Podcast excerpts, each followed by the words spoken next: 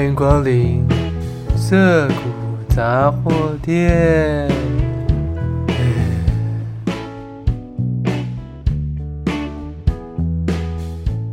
嘿，hey, 大家今天过得好吗？我是立科，不是，我是亚瑟。好，涩谷杂货店，噔噔噔噔，仿佛受到疫情的影响。影响了好多好多天，终于又有了全新的一集涩谷杂货店重新开张。每一次重新录都是重新开张，仿佛受到疫情的影响，但是并没有，是受到懒惰的影响。我把它解释为懒惰，为什么呢？因为照理来说，我其实没有真的忙到没有时间录，但是。那个不是体力的问题，我完全是有体力做这件事情，但是那个是心力的问题。当我今天很认真、很认真做完的工作之后呢，然后可能在很认真、很认真去呃做一些其他的外务工作之后呢，我就会没有心力了，剩下的心力都只想要拿来耍废。我相信大家应该很懂这个感觉吼。好，Anyway，今天的涩谷杂货店呢，重新开张必定是有原因的哈。这个我们声色场所的。呃，原创节目，其实每一个节目都是原创，只是我有一些节目会先在警广播一遍，然后再来呃亚瑟 Late Night Bar 的这个播放清单哦。我们我们这个声色场所其实有三个播放清单，一个是呃亚瑟 Late Night Bar，一个是涩谷杂货店，就现在大家听到的这个啊，另外一个是那个偶尔兄弟小剧场，是做一个喜剧的，所以这三个是走不同的路数，所以我把它放在。不同的播放清单，谢谢播放清单，不然我真的懒得再去创一个新的 podcast，麻烦。好，今天为什么会突然间又打开麦克风来跟大家聊天？除了说我刚好有一点心力之外呢，呃，因为想要有事情想要来跟大家分享，今天的主题就叫做“你也可以跑，跑步所带给我的 blah blah blah blah”，呃。我大概是从，呃，应该是国中的时候开始，我就发现自己任何运动都不擅长，所有运动哦，就是打篮球，普通啊，足球烂，因为足球其实也没教什么，桌球普通再好一点点，然后羽球烂，我后来就得出了一个结论，就是说，我发现我只要拿工具的。它就是有一个东西在的运动，我就会做不好。所以，呃，我后来有一次是在国中，不是要测男生要测一千六嘛，一千六百公尺的这个跑步时间，我就发现我心肺功能意外的好，就是我可以一直跑，一直跑，一直跑，我都不用停下来走路。这一千六就是四百公尺的操场四圈，四百公尺。四百公尺的操场四圈，大家大概待会可以自己念念看哦。四百公尺的操场四圈，刚刚还小失败一下。好，这是题外话。我就发现说，我可以一直一直跑。我记得我那个时候跑的成绩还不错，虽然没有到非常强，但是我是我们班的，呃，应该是有跑步第七名。对，我是我们班。一千六百公尺的跑步第七名，但是我在其他的运动项目基本上都是中间偏后，因为我也没有到最差，但是就是中间偏后，不算是擅长这个运动项目。我记得我跑一千六百公尺的最好的一次成绩是七分多钟，七分十一秒的样子。我也不确定这到底快不快，但是一千六百公尺其实有一公里，大家知道吗？一公里多诶，快两呃一公里半，对吧？所以这个成绩在国中生来说，其实应该是还不错。当然，我现在去跑的话，我可能就是迅速就跑完，可能五分钟我就跑完了。但是那个是我现在的的一个状态。总之，我那时候就发现说，哎，自己好像还蛮能够跑步的。那后来，其实，在高中的时候就比较少。高中是读完书之后会去跑跑步，让自己的身心达到一个重新的平衡啦。因为跑步的时候，你其实不能够干嘛。然后我们那个时候。也没有什么蓝牙耳机，可以说是边跑步边带着听。那个时候我好像也没有自己的耳机，一般有线的其实也没有，因为我也没有，好像也没有 MP3 这个东西，就我自己没有，但我同学有，我同学甚至有 iPod。对，那时候最高级的艺品，梦幻艺品 iPod，而那个 iPod 还是后面是弧面的 iPod Touch。我有最小最小的 iPod Nano，但是那个是要到我高三的时候吧，我才拿到那个东西。对，那是十六 G 的一个非常非常小，你可以放到呃牛仔裤的口袋的小口袋。大家知道牛仔裤有些口袋在右边会有个小口袋嘛？它可以塞进那个小口袋里面那个大小，也算是呃应该是史上最小的一个音乐播放器了吧。但是那个播放器其实我印象中很不便宜，但很好看啦。好，这是时代的眼泪哈。好，总之那时候呢，我就会。跑步，那跑步的时候，其实因为也不能够干嘛，所以要么看风景，要么放空。那你放空的时候，当你脑袋完全放空的时候，其实脑袋里面就会突然间多很多很多新的想法。但是你可能突然间想到这一题数学要怎么解，或者是说你可能突然间想到一个你还没有做的事情。当你脑袋完全放空的时候，你其实会有很多新的灵感涌现。这个是呃大脑在自己去整理你的一些。在你做其他事情的时候，不太会去运用到的部分，在同整啦，大脑正在同整，就像是你今天在上厕所或是在洗澡的时候，大概呃，我们估个时间，至少要十分钟左右，然后你完全没有办法做其他事情的状态之下，你大脑就会开始提醒你各种不同的事情，然后你也会开始有各种不同新的想法进来，所以我觉得。那个时候觉得说跑步其实是蛮放松的一件事情，因为我会在跑步的过程里面，呃，不仅是有运动到，好，也排出一些体内的废气，那同时也可以整理一下自己的心情。那个时候算是一个蛮好的调剂。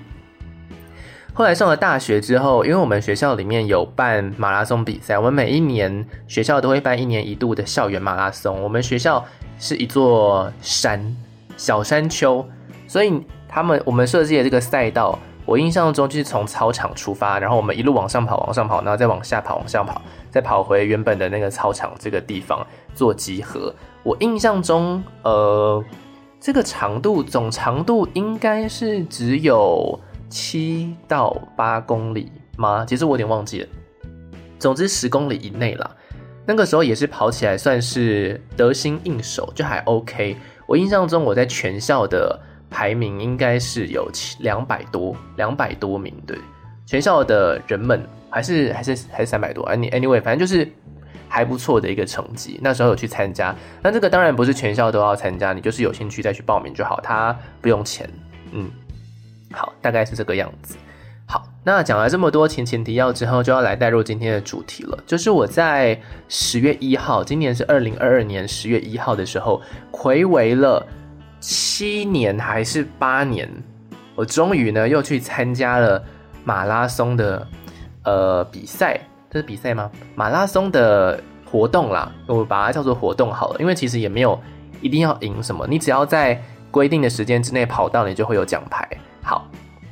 那讲到这个的话呢，为什么是睽违七年八年呢？是因为我在大一的时候。我不是有跑校园马拉松嘛，然后我那时候好像就是对自己有一点点跑步上的信心，后来就开始去学校的健身房去跑那个跑步机啊，然后有空的时候就会去跑一跑。最后呢，在大一的某一天，啊大一下吧，我就去报了半马的这个活动，半马的长度大约是二十一点多公里，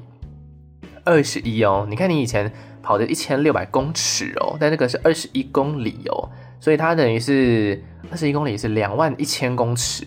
它整个数字是往上跳的。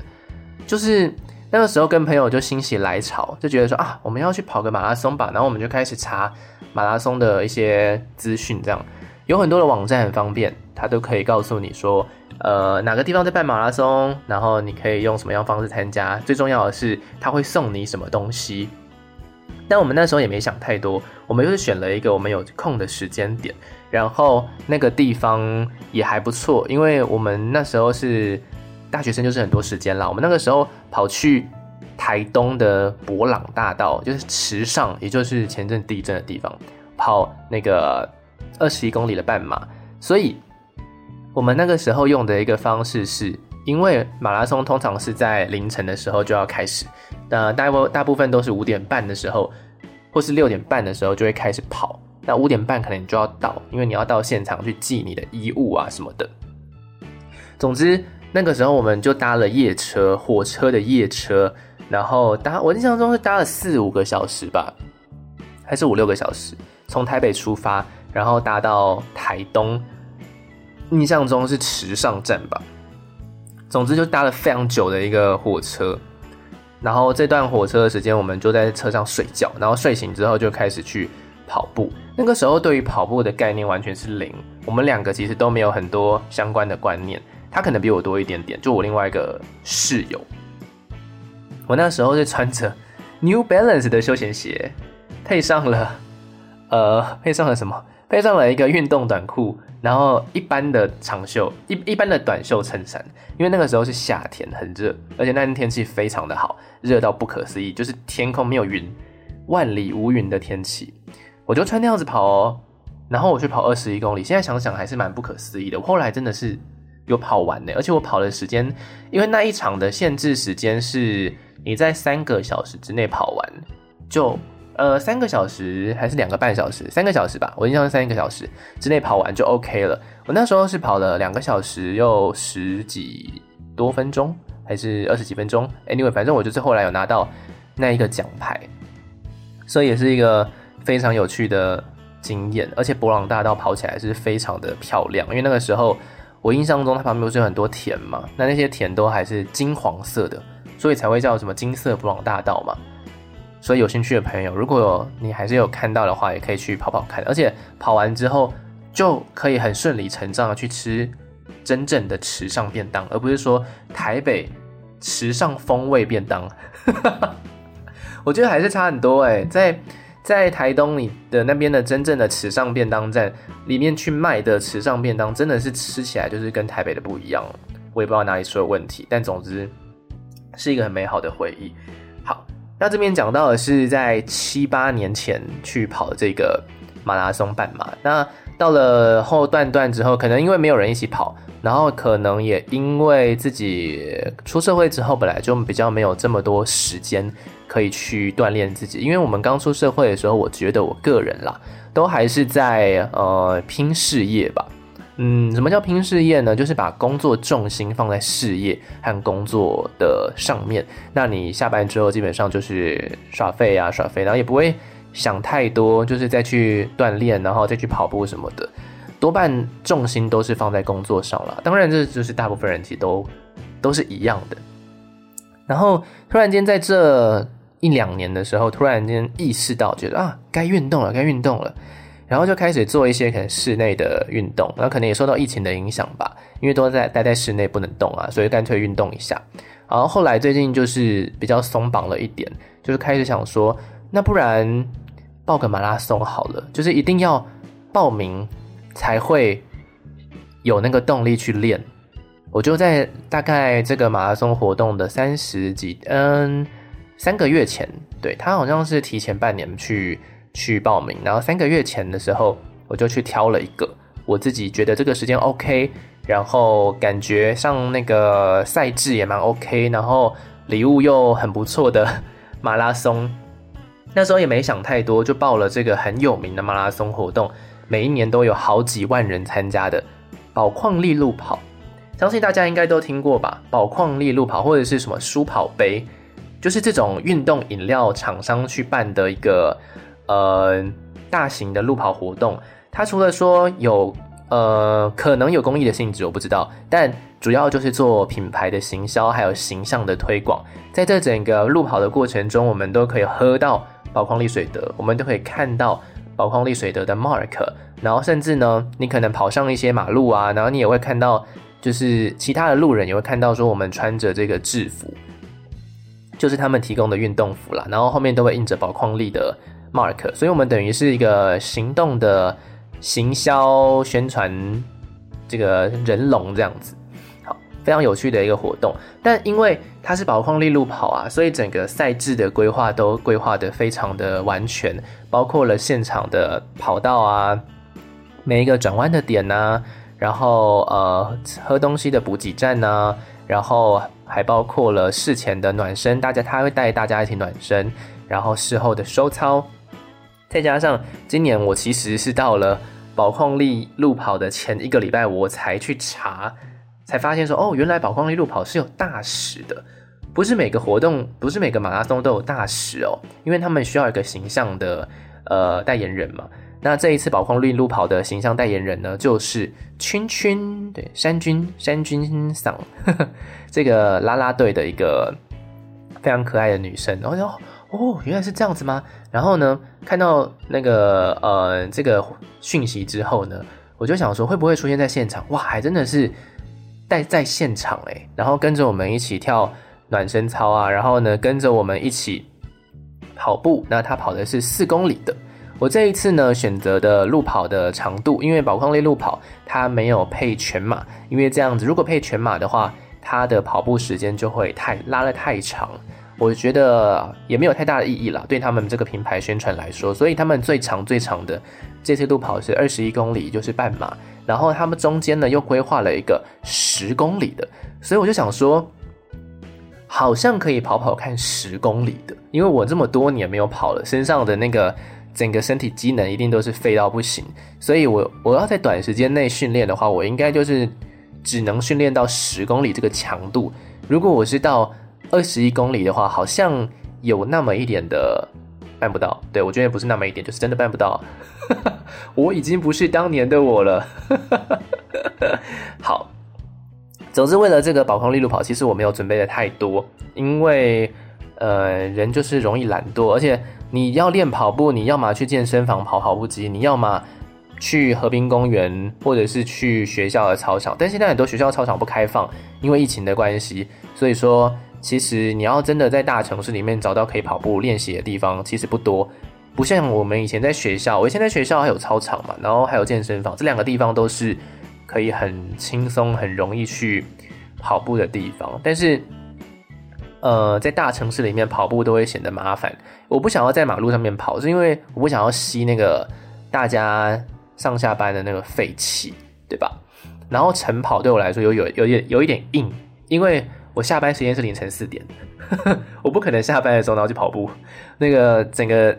会坏掉吧？会整组坏掉吧？好，而且会跑一跑，说，天亮了，那要要睡觉了吗？这样子是我作息的问题了。好，总之呢，就是在呃路跑之前，我比较有做的事情是跳绳。嗯，我觉得这是最简单的训练的，因为你又可以锻炼到你的腿，又可以锻炼到你的心肺功能。然后我每一天没有每天，我那一个礼拜跳两次，然后两次都是跳一千下，然后分段跳这样子，就是。呃，简单的做一个训练，心肺上面的训练。毕竟跑步这件事情，它是耐力的比赛。除了说你的腿会酸，其实你的那个喘气喘不过来，才是真正的最会影响到你跑步状态的一件事情。好，其实我的准备就是这样子。那呃，在自己装备上的准备，我就已经没有像当年愚蠢的我一样，就只穿了个休闲鞋了。我当然是穿了一个半跑的运动鞋。去上阵哇，真的跑起来特别的轻松的。然后穿了呃西施排汗排汗排汗衣，在我的那个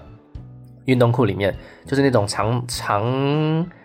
长裤型的排汗衣，那顺便也有防晒的功能。然后上半身当然就是穿他们提供的他们提供的 T 恤了，因为这是算是一个规定。嗯，大概就是做了这些准备。那另外呢，呃，我记得我上次跑路跑的时候，我是直接把手机寄放在他们的那个保险柜那边。那我这次的想说，就想说我还是要看一下时间啦，所以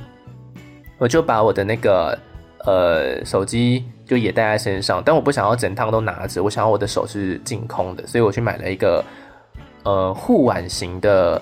手机套，就是它把它别在。把它绑在你的手臂上的这个东西，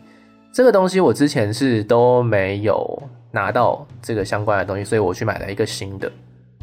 其实你要买这个东西还挺容易的，就是去各种有卖手机壳的那种店，然后那种他就会顺便顺便卖这些周边产品，像是什么脚架啊，像是什么这种手机套。那我去的那一家就是捷运站里面的那种最简单会看得到一小小家的那一种。就买了一个我看起来整个感觉顺眼的手机套，反正反正它只要能够用，我觉得就就 OK 了。然后到现场确实我也觉得它并并不难用，而且还可以随时触控来看一下时间呐什么的。其实我觉得算是还不错，还蛮方便的。只是一定会受到流汗的影响，所以你要选的那种材质最好就是比较亲肤的材质，不会说啊，因为流汗的关系啊就变得黏黏臭臭的，比较不会是这样子的一个材质。希望你可以买好一点点的，如果你有这个需求的话。但好一点点的其实也不贵，我就是两百五十块，其实也还好。好。后来这就是我的事前准备。那到了现场之后，他的行动规划其实规划的还不错。那这次是在大家河滨公园跑步，就是接近基隆的那个河滨公园。我在跑步的前一天，我先试骑了一下路线，就是我把呃我家到河滨公园这路线先骑熟，因为。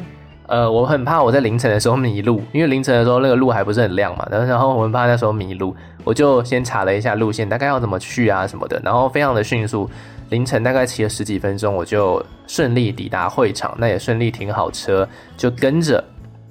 其实一路上都有穿着蓝色 T 恤的人啦，所以跟着他们走，你也不太会迷路，而且现场所有的志工啊，他们所。呃，提供的那些大声公都可以很明确的告诉我们说哪些地方在哪里。那这次所配的主持人其实也都非常的专业，就是各种不同的提醒，我觉得都做得很好。然后整个气氛的营造，我也觉得都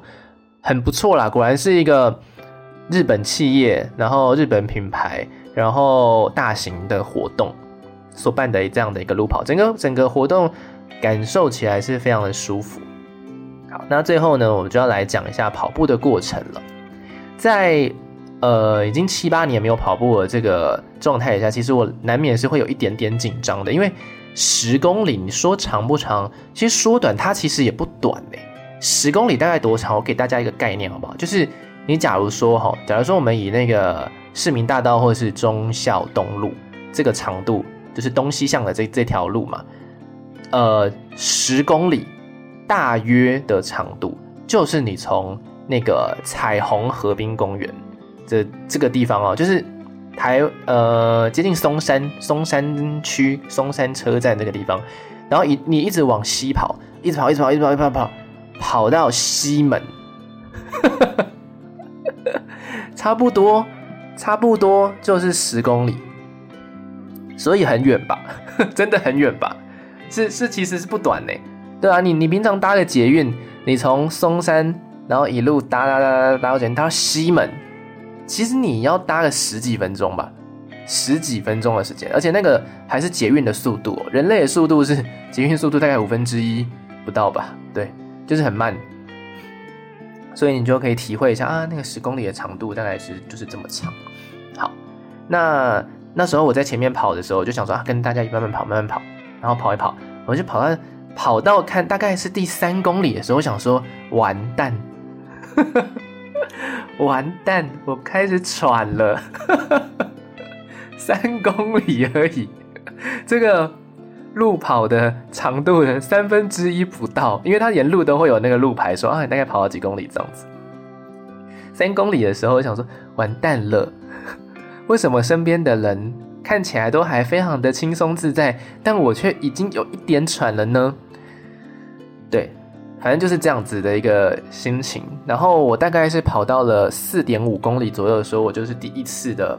第一次的走路休息。然后呢，我在后半段我就开始有了一些新的思考、新的跑法。怎么说呢？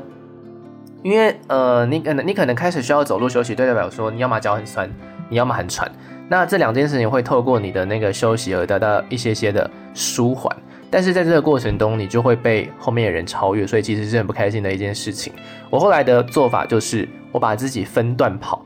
假如说我今天重新又开始起跑了，我就会每到一个阴影处，我就停下来休息一下，就是就是快步走的休息，不是真的休息，快步走的休息，让自己还是维持在那个频率上。然后呢，随时要盯紧一下自己的那个跑步速度，因为你跑得太快，跑得太快的话，很容易喘，因为你那个呃，你的心肺代谢的那个速度没有像你这么样的快速，所以它就会导致你的呼吸变急促，因为你正在快速消耗你的能量。另外一个方面的话，如果你跑得太慢，你会耗费无谓的力气在维持你的慢动作，对吧？就像是你。简单来说好了，就像是你今天是个街头艺人，然后是那种不会动的行为艺术街头艺人，你其实要维持不会动的状态，比你要动还要累，大概就是这个状态。而且你要慢慢的动，会比你一般的速度的动还要累。相信大家应该可以体会这种感觉。你就很像你在举着你的身体移动，但是你要变得非常非常的慢，对，那种那种状态其实是有点不是那么符合你身体的状况，所以你要随时调整一下，呃，意识一下你自己究竟什么速度是最舒服的速度，然后你就会慢慢找到一个节奏。然后提醒大家，如果你在跑步的前半段，你觉得可能很早，可能一公里的时候就觉得哇，好累哦，就是好辛苦哦什么的，你要把那一段辛苦撑过去，因为那一段辛苦是你的身体正在适应一个平常不会这么习惯的速度，因为你平常也不会一直跑步，但是你只要挺过那个那个时间，你可能再多跑个十到二十分钟，你就会发现你身体开始变轻。那这个变轻的时间，就代表说你身体已经开始习惯，习惯你用这个稳定的速度去跑步了。当然还是会喘，但是因为你的喘的那个速度也已经跟上你的身体了，所以你会瞬间变轻松一点点。那后面跑步其实就会比较顺。所以走走停停它并不是一个很好的方法，但是因为我的脚并没有像当年这么样的勇健。因为我们都是放肆自己在家里面休息嘛，然后平常要骑车啊、坐捷运啊、坐公车啊，都是坐着，连工作都是坐着，所以其实脚的那个负荷力大不如以前。我主要会在阴影处休息，就是因为比较凉的一个状态之下，你乳乳酸比较不容易堆积，所以我就是要利用那个比较凉的那个时间点，让自己的脚能够先把一些些堆积起来的那种酸啊酸的感觉先。排掉一点，然后再继续跑步。大概是做了这些，中途我才做了这些调整。那到后面的话，还会遇到一些比较麻烦的坡段，像是上坡，像是下坡。上坡的话，个人建议是小步小步的跑，要么你就停下来用走的，因为上坡确实是比较累的一个呃跑法。因为上坡你还需要做功，哎，大家还知道做功吗？做功就是一等于 mgh，就是你有一个。上下的加速度需要去加成，就像是跑上楼的感觉，跟跑下楼的感觉那个是不太一样的。那如果你今天是跑下坡的话呢，我个人啦，在你膝盖能够负荷的情况之下，我会建议你的步伐迈大一点点，因为你其实步伐再迈迈大一点点，其实你已经有一点在跳，那你这个跳其实会有一点点帮助，因为你在跳的这个过程中，你身体其实是在往下的，那你在往下的话，你会。跑出比你平常还要多的距离，那你可以利用这个大大缩短你的跑步的时间。那可能会费一点力，但是呃，整体来说你会跑的整个 CP 值会比较高。个人觉得不不一定正确哦。好，大概就是面对上坡跟下坡跑步的时候的一个状况。那跑到最后后段大概剩下两公里的时候呢，我就听到一个声音，因为那时候我已经跑得非常的慢了。在这个过程当中，有非常多激励我的继续往前跑的一些人事物，像是第一个，你反复会看到的人，就是这个人原本在你旁边，哎，他可能跑到你前面，然后你后来把他追过了，然后你停下来，哎，他又跑到你旁边，一直在跟你以维维持差不多速度的这个人，这是第一个，就是不想要被他超越，想要比他快一点点。第二个就是看到，呃，就是看到比自己体型还要壮硕的人。我是说，壮硕那种胖，肚子超大、超肥，然后他跑得比你快，激励人心。我一定要跑得比他快吧？我的身体素质比他好那么多，哎，对不对？好，因为那些人不是壮，是真的是胖。第三个，老人、老先生跟老太太都有，真的。不要说路跑这个活动，真的有很很大一个部分的年纪，大概是五十岁以上的老人在跑的。呃，五十岁以上其实不算不算老人，但是也有六十岁的老人在跑。就是怎么说，路跑是一个全民运动，所以你会看到年纪很小，但你也会看到年纪很大的。那年纪很大的比年纪很小的其实还要来的多很多。年纪很小的顶多就是高中生，你大概就是最久会看到这个高中生，国中生跟国小生真的很少。然后大部分人都是至少是大学生以上，或是出社会一阵子，大概落在二十岁到四十岁之间是最多的人，因为那时候体力最好嘛。那，呃，你也会看到很大部分的老人，然后那时候你看到这个白发苍苍的老先生、老太太从你身边跑过去的时候，你就想说，不行，年轻人，我们是年轻人呢，怎么可以输？就是虽然你明明知道这些老先生老太太，他们可能就是每天都有运动的习惯，所以他们不是像表面看起来这么的柔弱，但是你就会有一个不想要输给他们的心情，因为你还年轻，你知道年轻就是本钱，然后他们也会应该也会觉得说，我比很多年轻人都还要来得勇健什么的。然后我个人就会有一个我自己啦，会有一个竞争的心态，想说啊，不行，不能输，大概就是这样子。不过等到你最后，呃，一公里的时候，最后的一公里是所有路里面最长的一公里。你前面一公里、两公里，你会觉得，嗯，没有啊，就十分钟之内就，呃，不，不用十分钟，不用十分钟就跑完了。你就会发现，就是哦，好轻松啊，前面两公里，easy easy。然后你最后的那一公里，你会觉得超长，它可能有三到四公里这么长。那个时间拉的超长，因为你的体力已经完全不像是你当时候刚起跑的一个状态了。那讲的比较理性一点，可能你自己的体内的那些能量消耗的也差不多了，就像是你的呃，可能你在事前吃那些早餐呐、或者什么，其实这些你所摄取的能量都已经消耗的差不多了。然后你整个人又很热，因为很热的情况之下，跑步起来的效率也不会这么高，对吧？我是说很热很烫的状态哦，因为你跑到呃马拉松的后半段，你会发现你的脚是烫的，所以穿袜子也很重要。你最好就是穿透气一点，但是脚的底部又不可以太薄的袜子，其实是最好的选择。你就会发现你整只脚是烫的，然后你整个人也都是在燃，仿佛在燃烧，然后疯狂的流汗，大概会有这样子的一个状态出现。这种时候其实跑起来会非常的难受。所以最后一公里真的是需要靠心力去把它撑完。那最后，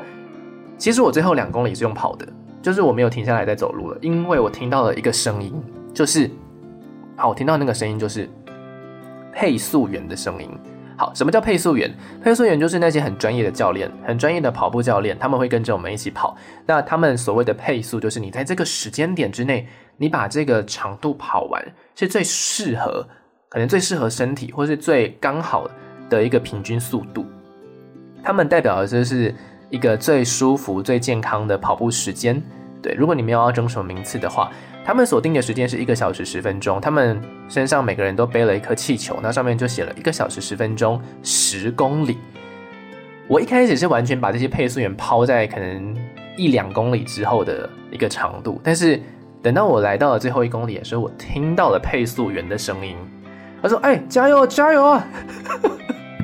哎、跑起来，跑起来，加油，加油，快到了，快到了！我真的是想说，啊，我不是把你抛很远吗？我整条路上都没有听到他们的声音耶，因为他们是教练，所以对他们来说，十公里就是小 case，小 case，piece of cake。他们就是可以轻轻松松把这个时间就是捏到一个小时又十分钟，刚刚好跑完这一条路。他们是整条路上的配速员。”然后，总之，我要讲的就是，我听到他们的声音，我就想说，哑巴，我要低于，我要跑超过这个，呃，一个小时就十分钟，不行。所以我后来整趟，我就是一直有听到这个配速员的声音，我就一直往前跑，不想要让他们超过，因为我知道我只要不停下来，他们其实不会跑很快，他们整条路跑的速度几乎都是一样的，因为他们叫配速员，所以他们整条路跑的速度几乎都是一样的。所以我只要一直维持在他们前面，他们就不会超过我，大概就是这样的一个状态。然后盯完了最后的一里路，然后哦，结束，终于结束，然后整条腿已经不堪使用了，然后就休息很久，然后疯狂的灌宝矿力水的。然后因为他们提供的宝矿力水的都是凉的，就是不是冰的，也不是常温，就是凉的。因为毕竟常温的可能白酒在太阳底下会坏掉。总之。感谢他们每个人都提供了一个九百 ml 的九百 ml 的宝矿力水得，那瞬间就喝完了，大概两分钟就喝完了吧，解身体的渴，是这样吗？宝矿力水得，哎，好像是这样哦。好，然后呢，我印象中啊，这一次路跑有一个呃名字，对，我现在用电脑就是非常非常非常及时的来查一下究竟。这次的那个宝矿力路跑的那个名字是什么？他们好像是写说什么热爱热爱路跑，有汗什么的，汗和你一起运动还是什么鬼的？好，那那个汗呢？是流汗的汗，对，哦，对对，这次是那个宝矿力路跑，热爱就跑，因为热爱让流汗变超赞，对，大概这这是他们的那个这一次的一个呃行销的 logo。那他们这次除了说宝矿力那个 Pocari 的的这个商标在之外，他们把那个 sweat 就流汗的这个汗放的非常非常的大，就是这次的那个呃活动行销的最重要的一句话就是这个 sweat，sweat 就是流汗的汗的意思。所以我个人是觉得啊，跑起来真的是大家一起跑步的感觉很好啦。那顺便来跟大家分享一下，为什么我会喜欢跑步，就是除了说我们一开始刚刚讲到的跑步。可以让你可能有很多的创意跟灵感，或是让你大脑去重新整理你自己这个人的这个一些状态之外呢，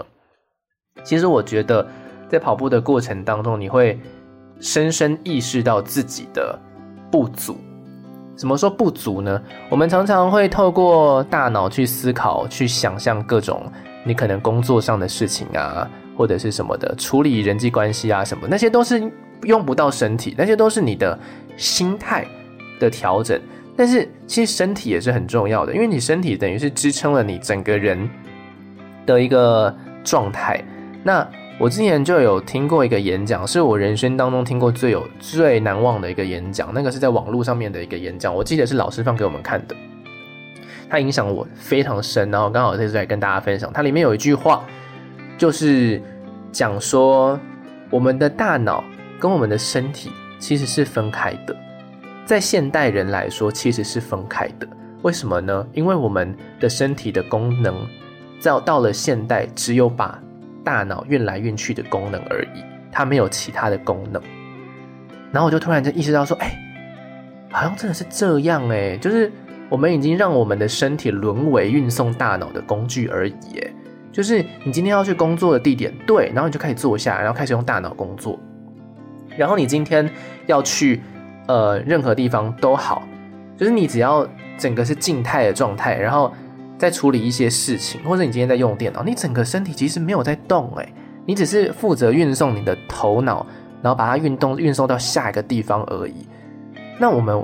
什么时候开始这么不重视自己的身体了呢？我就觉得这件事情其实有点可怕，所以身体上的锻炼其实时不时的还是要做一下。它反而会帮助到你的大脑，反而会帮助到你这个人的一个状态的维持，因为大脑跟身体它是完全密不可分的，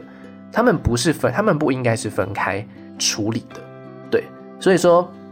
你平常可能会很多烦恼，你可能会有很多的挫折，你可能会有很多的狗屁倒灶的心情不好的状态，为什么大家会说运动就好？运动会让你好很多，你没有办法解决这个问题，但是运动会让你心情好很多。就是因为我们的大脑跟我们的身体其实是完全连在一起的，所有的线路、所有的神经、所有的任何的呃化学物质的变化都是连贯的，所以我们不能够把大脑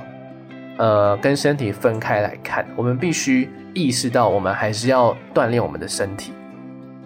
所以我说跑步会提醒到我们的一件事情，就是因为哦，我之前有跟大家讲到，我很不喜欢任何。我很不擅长任何需要工具的运动，什么有球的不行，有拍子的不行，有棒子的也不行。就我真的很弱，这方面真的都是蛮弱的。但是因为跑步它是一个纯然，你你基本上你今天什么装备你裸体你也跑步，只是会不太好看。但是你其实也可以跑步，我就说实在，你其实它是一个人类最原始的一个运动，对吧？就是你完全不需要任何的技能，你也可以跑步。当然，有些技能会帮助你跑得更好，但 anyway 那个是后话。那就这就是一个我们原本就具备的能力，我们只是想办法让它变得更好而已。那在跑步的这个过程当中，其实身体就会时时刻刻的提醒你一些呃很重要的事情，像是我刚才所说的，可能大脑里面的同诊啊，像是它有可能会同诊说你今天。有什么事情要做，或者是说你突然间想到了一个好久好久没有见的朋友，或是你今天突然间想到了很多各式各样的事情。最重要、最重要的是，你在跑的这个过程当中，到最后后半段的时候，你就会意识到一件事情，你就会发现你的身体比你想象中的还要笨重。这也这也是一个蛮令人惊讶的发现。你平常可能不这样子觉得，因为累了就躺下休息，就让自己身体维持一个休息的状态。但是这个休息的状态其实代表说你身体已经不堪负荷。那你在跑步的过程中也是，你在跑步的过程中，你其实一直在运动的状态，你就会发现说，你其实一直都没有很重视你自己身体的一个稳定，你一直都没有很重视你自己身体的一个强度，导致。不断的休息，不断的休息，让大家放松。那你其实是越来越弱，你这个整个身体的躯干其实是越来越弱。然后你真的在跑起来的时候，你就会发现你的身体好重，好沉重，一点都不轻盈。就会突然间意识到这件事情，就会意识到说，哦，自己其实，在生活里面已经不断的消残，就是让你自己的身体变成一个非常笨重的机器了，已经是一个不太。不太堪使用的一个状态。照理来说，这样子的强度的东西不应该是让你会感受到这样子的笨重感的。照理来说，我们身体应该是要很很强壮的支撑着我们的才对，对吧？所以呢，你就会意突然就意识到，你身体的极限竟然就是这样子而已，对吧？然后你因为你同时看着其他人其实跑得非常的顺利，也非常的顺畅的时候，你就会意识到。没有比较就没有伤害，但这个其实不是伤害，它是一种提醒。好，这个是体力的部分。那你在跑步跑到后半段的时候，我会说后半段的跑跑马拉松跟前半段的马拉松它是完全不一样的概念。前半段靠体力，后半段靠什么？后半段靠心力，靠意志力。你就会意识到说，你在最后一里路的时候，你就会意识到说，这其实是我们嗯有一点接近绝望的状态。什么叫绝望的状态？就是你很累，你身体很累，然后你的心理状态又说该休息了吧，或者是说该放弃了吧。这个状态可以应用在你生活上的所有事情。假如说你今天在做一件工作好了，那你觉得它太难，你觉得遇到太多狗屁倒灶的事情，你觉得你太衰了，心里就给了你一个放弃的念头啊，反正放弃也不会怎么样，放过自己吧。可能会比较好受一点。当然，有些状况放过自己确实会让你比较好受一点点。但是你在跑步这个过程当中，你是难得在生命当中你会面临到接近极限的一个状态。这个极限是在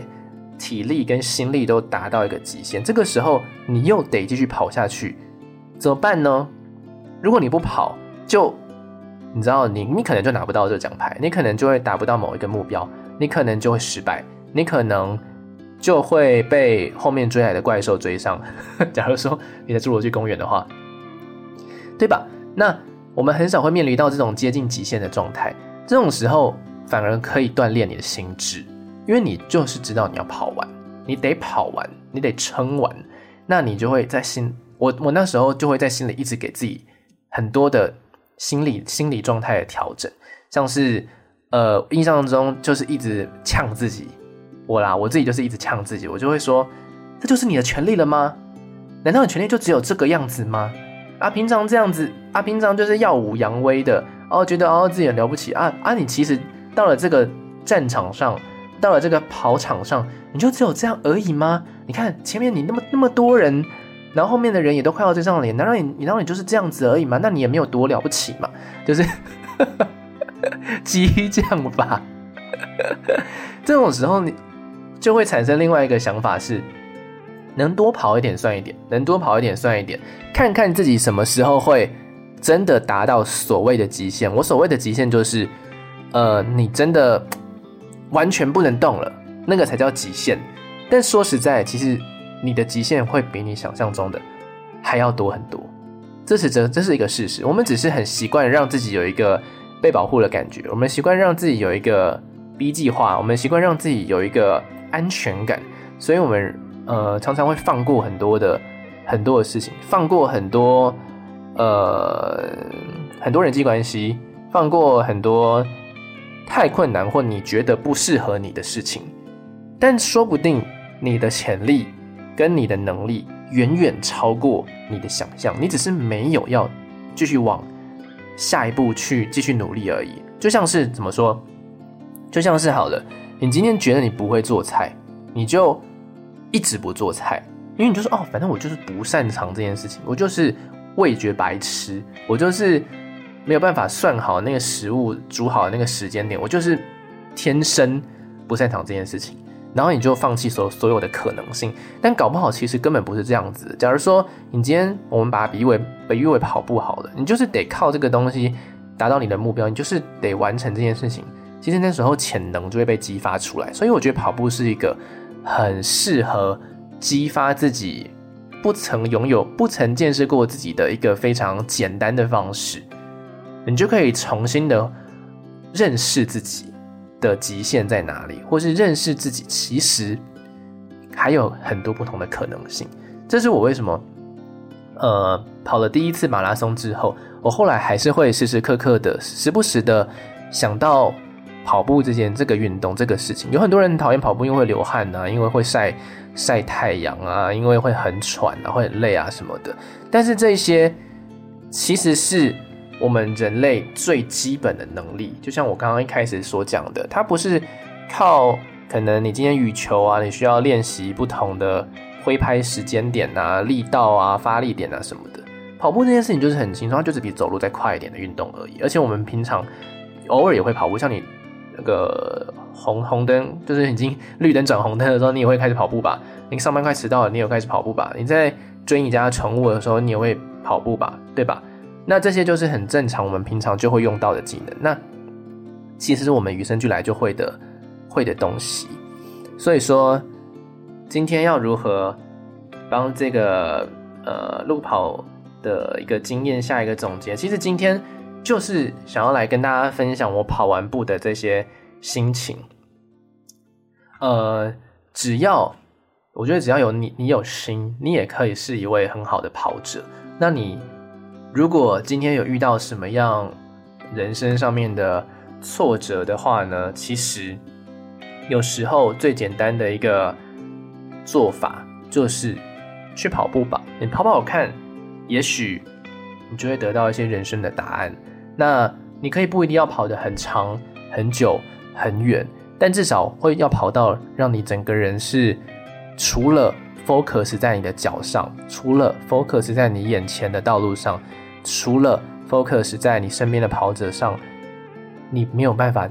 再有多余的心力去在意其他事情的时候，你大概要跑到那样子的状态，你可能就会重新意识到什么是真正重要的，什么是你其实不用这么在意的。在你跑步的这个当下，你会发现，你会比跑步之前要来的坚强许多，要来的更知道自己应该要干嘛许多。然后有很多的不好的废气啊，或是身体里面不好的物质，其实也会在跑步的过程当中慢慢的被排出来。这个就是比较物理、比较化学的角度、比较理性的角度去去讲的。因为跑步确实会代谢掉你很多不好的物质，像你透过流汗就会流掉很多很多体内的毒素嘛。那你其实跑完整个心情就会很好。那也许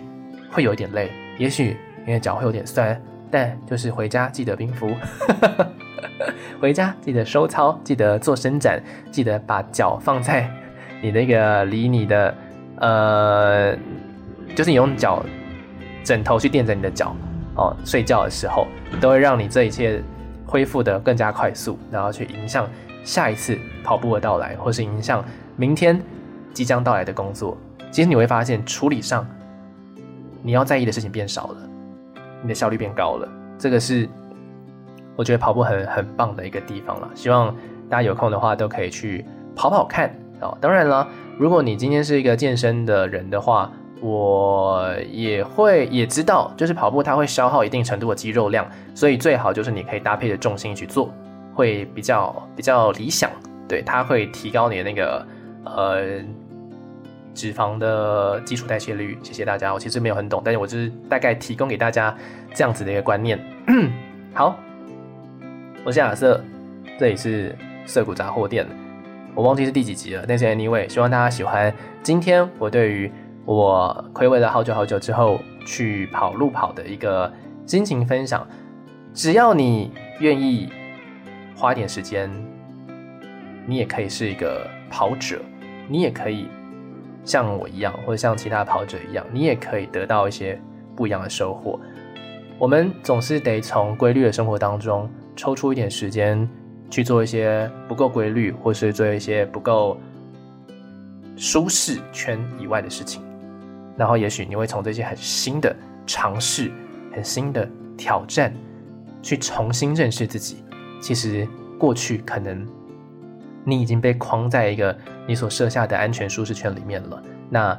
跨出去也许不会比较好，但是你会获得一些新的收获，在这个过程当中，而且这个收获也许是只有你才会知道，而且只有你才觉得重要的东西。每个人获得都不一样，所以这只是我自己的个人见解分享。也许你在跑完之后，你会发现更多比我觉得更有意义的事情。好，色谷杂货店，我们下次见喽，拜。